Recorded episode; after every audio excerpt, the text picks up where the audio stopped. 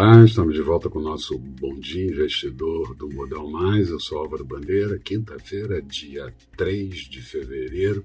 E ontem, mercados domésticos trabalharam reduzindo exposição ao risco, Bovespa terminou em queda de 1,18%, índice conseguiu vazar para baixo os 112 para 111.894 pontos e dólar com leve alta de 0,07%, moeda americana cotada a R$ 5,27 o Dow Jones com alta de 0,65, Nasdaq com alta de 0,50, mas oscilando bastante ao longo de todo o dia.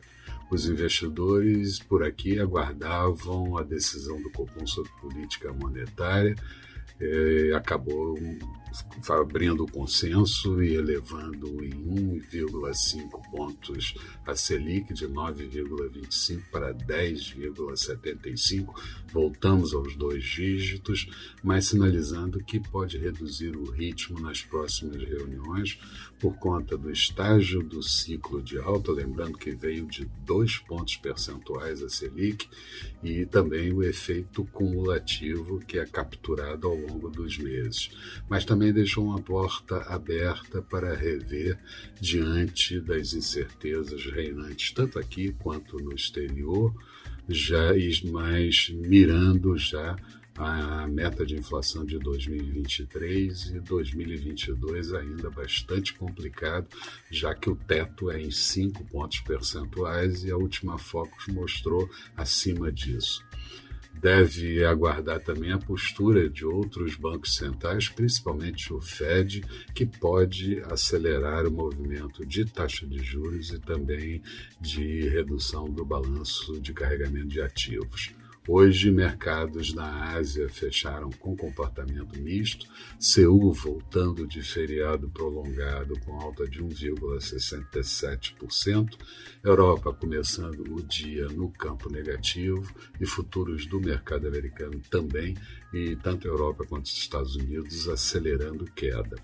Aqui seria bom se conseguíssemos recuperar a zona de acumulação nos 112 mil pontos para voltar a mirar os 115 mil pontos, mas o dia hoje está bastante complicado. Dia também de divulgação de indicadores PMI da atividade de serviços e composto no mês de janeiro para diferentes países. Japão anunciou queda para 49,9 pontos em zona de contração de atividade e vindo de 52,5 pontos. Na Alemanha, o índice subiu para 52,2 pontos, vindo de 48,7 e o composto subindo para 53,8 pontos. Na zona do euro, queda para 51,1 pontos e composto queda para 52,3.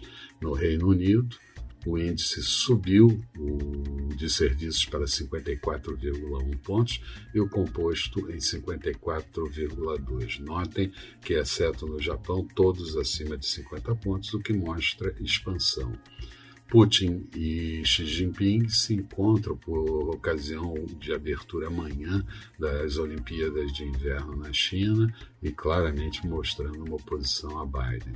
E o Irã disse estar pronto para elevar a oferta de petróleo e deixa o mercado de petróleo internacional mais fraco no início do dia de hoje. Aqui, Bolsonaro quer ampliar uh, o Vale Gás das classes mais baixas e zerar é, o imposto do diesel. Além disso, o governo estuda a redução do IPI entre 15% e 20%, uh, que certamente ampliaria um pouco o consumo e reduziria a pressão inflacionária.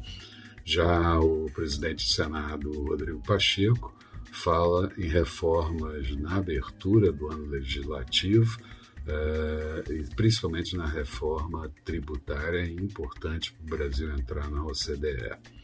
A dança das cadeiras também no Ministério da Economia e vai ter mais uh, no governo todo em abril, com parlamentares concorrendo a postos de deputados, senadores, governadores, enfim. Uh, na agenda do dia, Vamos ter daqui a pouquinho a decisão do Banco Central inglês, o BOE, sobre política monetária, e também a decisão do Banco Central europeu, o BOE com boa chance de elevar a taxa de juros.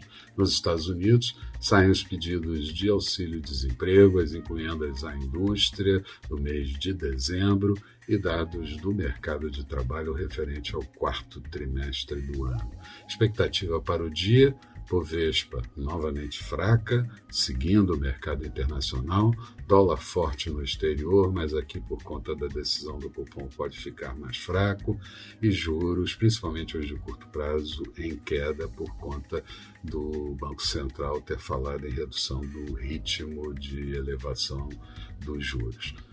Mercados agora, Bolsa de Londres em queda de 0,11, Paris em queda de 0,38, perdão, Frankfurt com queda de 0,59, petróleo WTI a 87 dólares e 33 centavos, queda de 1,05 em Nova York, Notes americanos 1,77 em queda e futuros do mercado americano queda de 0,34 para o Dow Jones e 2,17 para o Nasdaq.